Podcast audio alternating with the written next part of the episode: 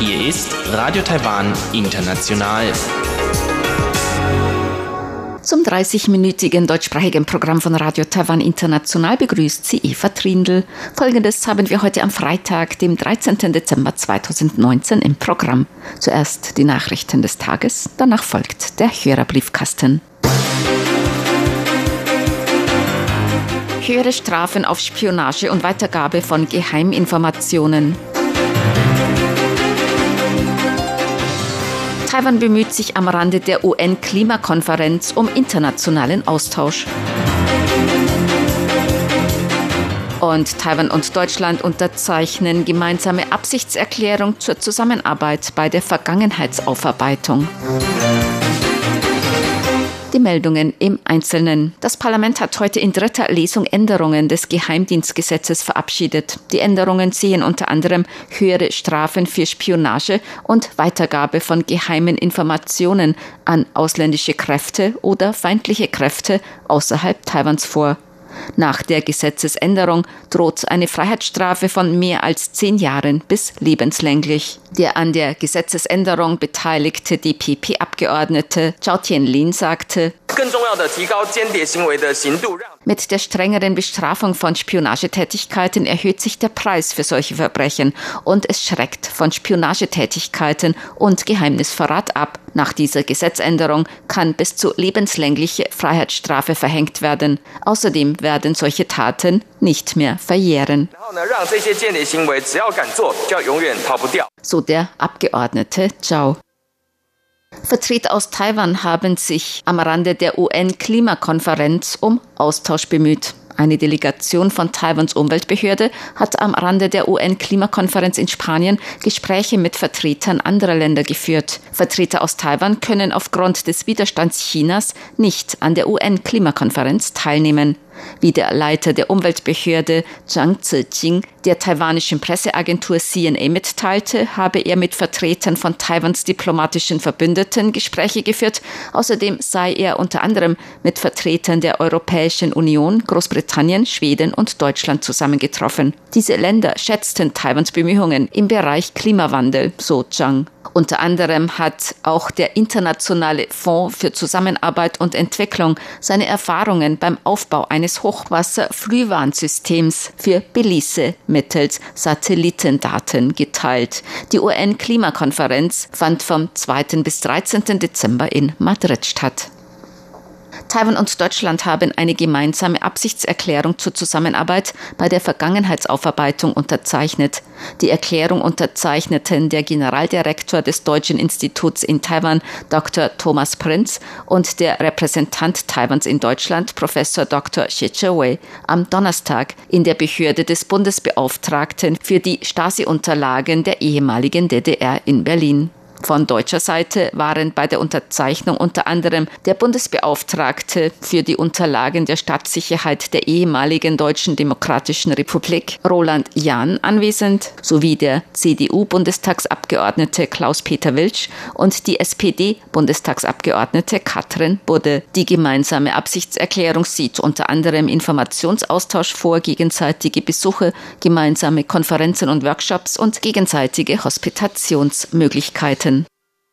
Präsidentin Tsai Ing-wen hat heute den Präsidenten von Nauru, Lionel Ainkyumea, mit militärischen Ehren in Taiwan willkommen geheißen. Der pazifische Inselstaat Nauru ist einer von insgesamt 15 Staaten, die offizielle diplomatische Beziehungen mit der Republik China, Taiwan unterhalten. Präsidentin Tsai würdigte bei der Begrüßungszeremonie die feste Freundschaft zwischen beiden Ländern. Angesichts der schnellen Veränderungen in der Region und der Welt werden Taiwan und Nauru ihre Partnerschaft weiter vertiefen. Bei diesem Besuch von Präsident Enjimea werden wir auch über die weitere Vertiefung der Kooperationsbeziehungen beider Länder sprechen. Wir hoffen auch, dass Präsident Enjimea durch diesen Besuch ein noch tieferes Verständnis von Taiwan erlangen wird. Gemäß Präsidentin Tsai Ing-wen ist die bilaterale Kooperation bei den Bemühungen, die Klimaziele der Vereinten Nationen zu erreichen, besonders stark. Auch Zusammenarbeit in Bereichen wie Medizin, Landwirtschaft, Fischereiwesen und saubere Energien zeigten bereits Erfolge. Auch Naurus Präsident Lionel Njimea würdigte die Beziehungen zwischen Nauru und Taiwan als langfristig und sehr eng. Er versprach, dass Nauru auch in Zukunft an der Seite Taiwans stehen werde. Morgen beginnt offiziell der Wahlkampf für die Präsidentenwahl 2020. Die Präsidentenwahl findet gleichzeitig mit der Parlamentswahl am 11. Januar 2020 statt. Der Vorsitzende der Zentralen Wahlkommission, Li Qin-yong, hat heute in einer Pressekonferenz die Kandidatenliste offiziell bekannt gegeben. Für die Präsidentenwahl stehen drei Kandidaten mit ihren Vizekandidaten zur Wahl. Präsidentin Tsai Ing-wen stellt sich für die Regierungspartei DPP zur Wiederwahl Wahl für die größte Oppositionspartei KMT kandidiert der Bürgermeister von Kaohsiung, Han Kuo-yu. Außerdem kandidiert der Vorsitzende der Volksnahen Partei PFP, James Song. Der offizielle Wahlkampf dauert 28 Tage. Die Kandidaten können vom 14. Dezember 2019 bis zum 10. Januar 2020 von 7 Uhr morgens bis 10 Uhr abends Wahlkampfaktivitäten durchführen. Am Wahltag selbst sind keine Wahlkampfaktivitäten erlaubt. Außerdem dürfen zehn Tage vor dem Wahltag keine Umfrageergebnisse mehr veröffentlicht werden. Prag wird eine Städtepartnerschaft mit Taipei eingehen. Dies teilte Stenek Rep, Oberbürgermeister von Prag, am Donnerstag mit. Gemäß dem Bürgermeister von Prag sei der Partnerschaftsvertrag nicht politisch. Er betreffe die Zusammenarbeit im Wirtschafts- und Kulturbereich. Der Stadtrat hatte am Donnerstag für die Partnerschaft mit Taipei gestimmt. Prag hatte im Oktober die Städtepartnerschaft mit Peking beendet. Dem ging ein Disput über das Streichen der politischen Ein-China-Politik-Klausel im Abkommen mit Peking voraus. Der Prager Bürgermeister hatte bereits vergangene Woche angekündigt, mit Taipehs Bürgermeister Ke Wen-chi einen Städtepartnerschaftsvertrag unterzeichnen zu wollen, wenn Ke im Januar Prag besuche. Durch die Partnerschaft soll der bilaterale Austausch in Bereichen Handel, Tourismus, Kultur und Bildung zwischen den beiden Städten gefördert werden. Auch sollen Studenten aus Prag in Taipei die chinesische Sprache erlernen und sich über die Digitalisierung im Gesundheitswesen und Entwicklung des Metrosystems informieren, so der Bürgermeister von Prag.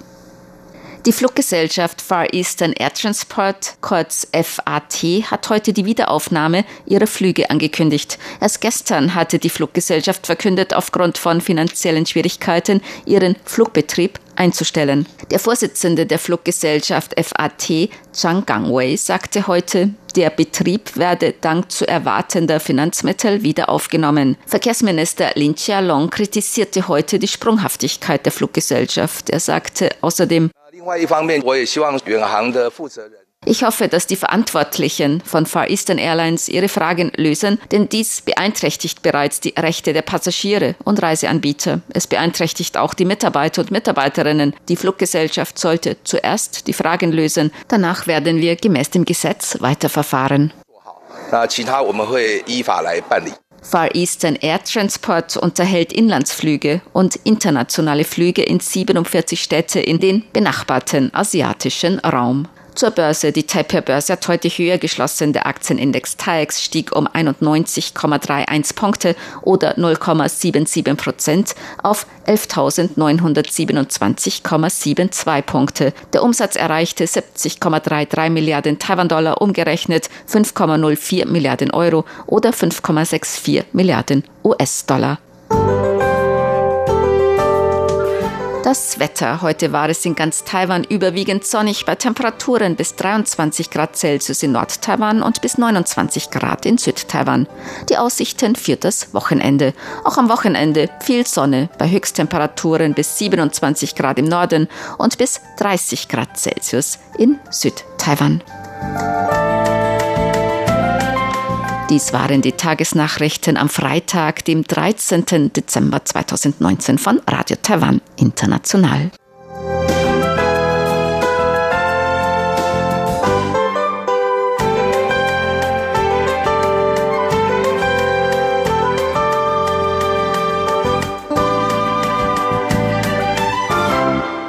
Nun folgt der Hörerbriefkasten.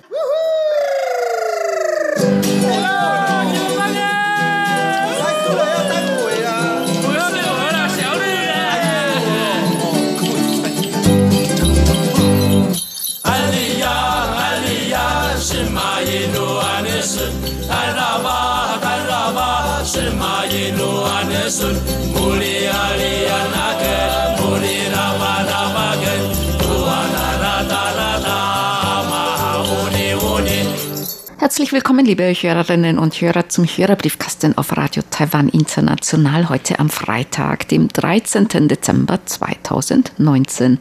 Im Studio begrüßen Sie ganz herzlich Chubi Hui und Eva Trindl. Heute wollen wir natürlich auch wieder auf Ihre Post eingehen und Fragen beantworten.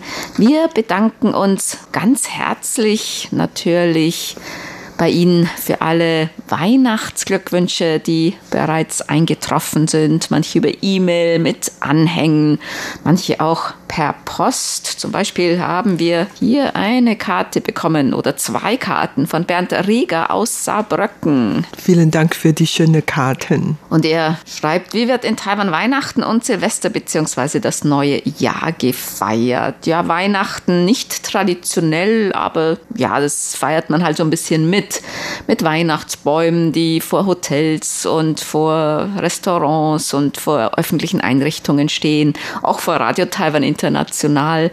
Es gibt eine Weihnachtsstadt, zum Beispiel in New Taipei, mit Lichtern, Shows und Konzerten. Restaurants bieten extra Weihnachtsmenüs an. Aber das ist eigentlich auch nicht Tradition, sondern eher erst in letzter Zeit und eher die jüngeren Leute feiern das. Und Silvester wird hier auch mit Partys gefeiert. Eigentlich die meisten Städte und Landkreise haben so Countdown-Partys, weil eigentlich das neue Jahr, 31. Dezember, 1. Januar, das wurde früher eigentlich in Taiwan nicht begangen, aber in letzter Zeit wird es auch mit Partys begangen und das traditionelle neue Jahr zum Mondjahr das beginnt im nächsten Jahr dann am 25. Januar und das wird dann traditionell gefeiert. Also mit vielen Ritualen und dann zusammen mit der Familie. Also das wird dann richtig traditionell gefeiert. Ja, genau wegen der Globalisierung werden viele westliche Feiern auch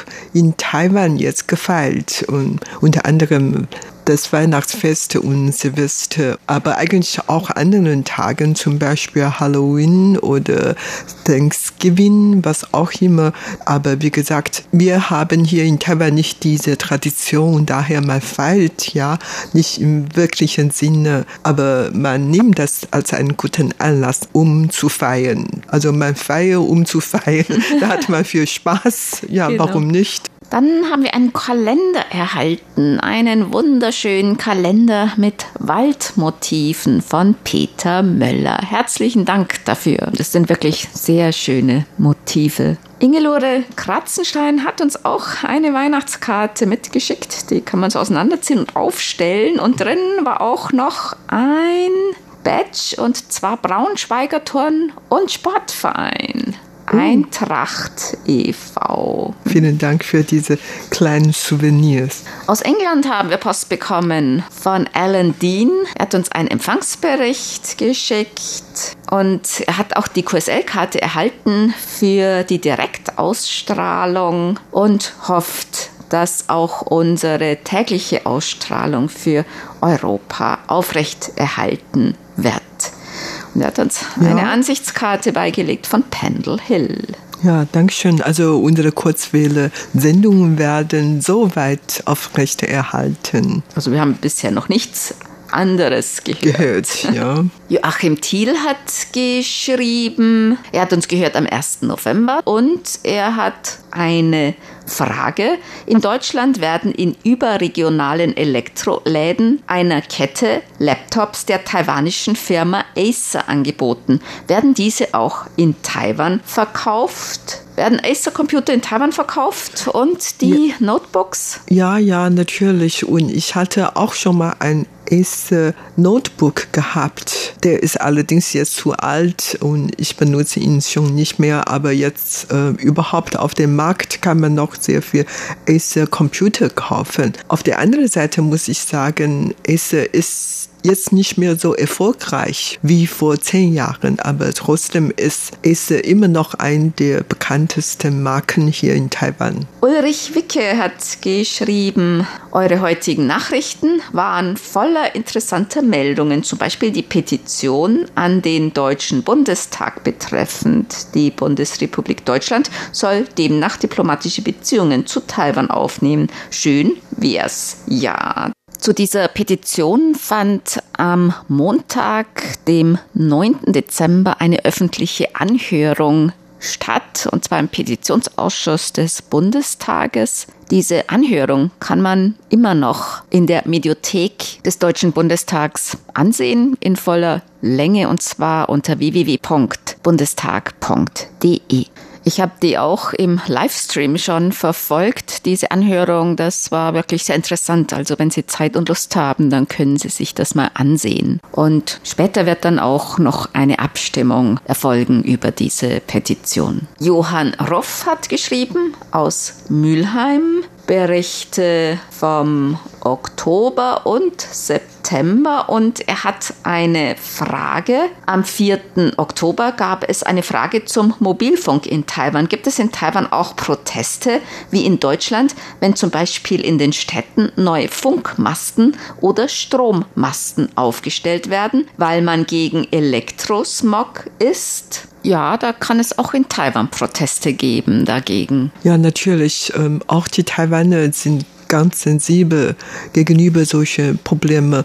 Und vor allen Dingen in der Stadt Taipei zum Beispiel wohnen die Leute sehr eng zusammen und daher, wenn man dann in ein Hochgebäude oder irgendwo eine Funk Masten oder Strommasten einrichten. Das stört natürlich alle Anliegen dort. Und man hört eigentlich immer wieder, welche Proteste und je nachdem, wie viele Leute sich dann zusammenstellen. Auf jeden Fall, das ist wirklich ein ernsthafte Problem hier in Taiwan. Wie gesagt, man hat hier in Taiwan nicht so viele Fläche und die Auswirkungen durch diese Strommasten oder Funkmasten wird natürlich vielleicht noch ernsthafter oder schwerer als die in Deutschland. Mario Schüler hat geschrieben, ich interessiere mich seit vielen Jahren für den Rundfunkempfang auf Langmittel- und Kurzwelle. Bisher habe ich an Stationen, die in deutscher Sprache senden, immer individuelle Briefe verfasst. Im Laufe der letzten Jahre hat sich aber mein gesundheitlicher Zustand immer weiter verschlechtert und auch die Augen und Hände wollen nicht mehr so wie früher. Aber wir haben hier einen handgeschriebenen Brief mit vielen handgeschriebenen Empfangsberichten. Und zwar lange. Ja, vielen herzlichen Dank. Und er schreibt noch, ich habe noch zwei Fragen. Erstens sagt man in Taiwan auch Kindergarten. Es interessiert mich deshalb, weil F. Fröbel in Bad Blankenburg den ersten Kindergarten errichten ließ. Das Haus steht noch und auch ich habe dort meine Kindergartenzeit verbracht. Sagt man in Taiwan auch Kindergarten? Man sagt es auf Chinesisch und zwar also übersetzt heißt es dann auch Kindergarten, oder? Ja, You'er, Yuan, You'er sind Kinder und Yuan ist Garten. Tatsächlich heißt auch in Taiwan oder in China Yuan Kindergarten. Aber übersetzt sinngemäß. Und dann, welche Bedeutung hatte Jade früher und jetzt? Jade hat eine sehr große Bedeutung, sowohl in China als auch in Taiwan. Man spricht Jade bestimmte Eigenschaften auch zu. Ne? Also nicht nur dass es also wertvoll ist und schön ist. Ja, Jade ist ein Symbol für die Treue und hat eine sehr positive Bedeutung. Und Jade ist auch das Schmuck, das die Herren oder Herrscher, also Eliten, die Gelehrten, die mögen am meisten diese Schmuck. Also es gibt viele andere Edelsteine, aber die Jade gehört zu den wichtigsten oder bedeutungsvollsten Edelsteinen in alten China und auch heutzutage ist Jade sehr wichtig, überhaupt nicht nur als Schmuck, sondern auch in viele religiöse Zeremonien werden immer Jade verwendet. Also wie gesagt, ähm, es gibt viele Juwelenarten, aber Jade hat an sich eine besondere Bedeutung. Und es gibt auch Taiwan-Jade. Also Jade kommt auch in Taiwan vor. Und ich habe gehört, je länger, wenn man zum Beispiel so Jade-Armreifen trägt, je länger man die trägt, desto mehr glänzen sie oder desto mehr kommt ihre Eigenschaft hervor. Ja, übrigens bin ich auch eine Jade. Also ich habe Jade in meinem Namen und mein Vater hoffte vielleicht dass ich genauso treu, so glänzend wie die Jade ist. Ja, und je älter du wirst, desto mehr glänzt du, Bichol. Ja. Mario Schöler hat uns auch eine Karte beigelegt, eine Karte vom Fröbel-Kindergarten in Bad Blankenburg. Vielen Dank für die schöne Karte. Klaus Irgang hat geschrieben, Empfangsberichte. Er nimmt Bezug auf den Beitrag von Karina Rother über die Bewegung Schnecken ohne Haus, die sich für bezahlbaren Wohnraum in Taiwan einsetzt, hauptsächlich in den großen Städten.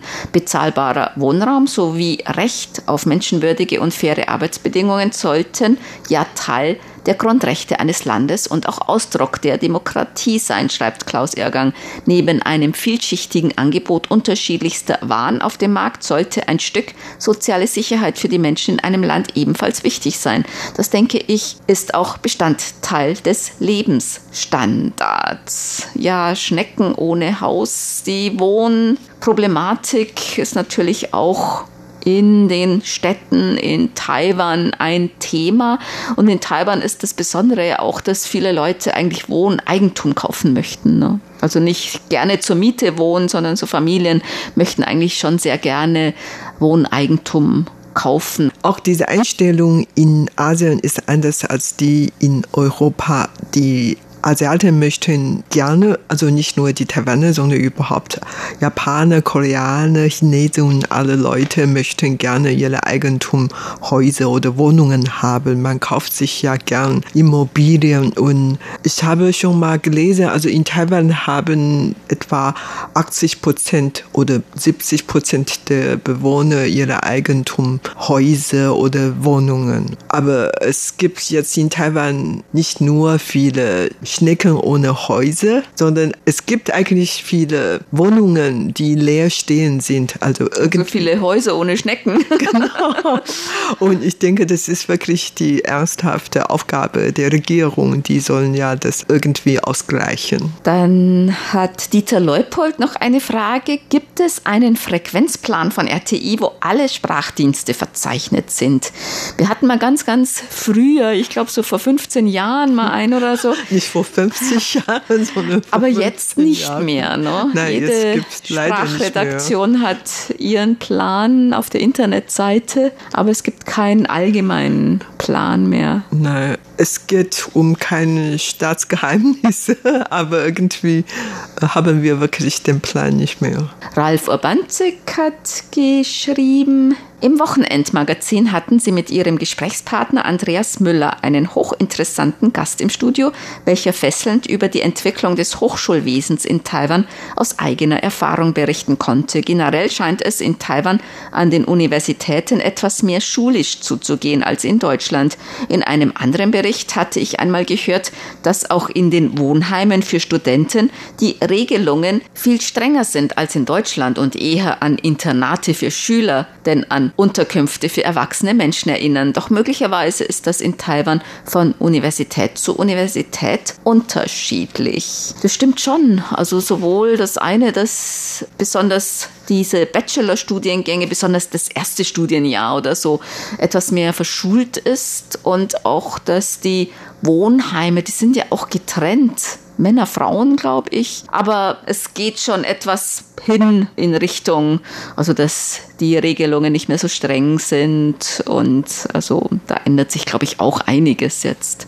Ja, auch in den Universitäten wird jetzt langsam gelockert oder demokratisiert werden. Die Studenten wurden. und Studentinnen lassen sich halt nicht mehr alles gefallen jetzt. Ne? Ja, genau. Aber Sie haben schon recht, alle Universitäten oder Hochschulen hier in Taiwan ist mehr oder weniger verschult. Und es äh, ist tatsächlich so.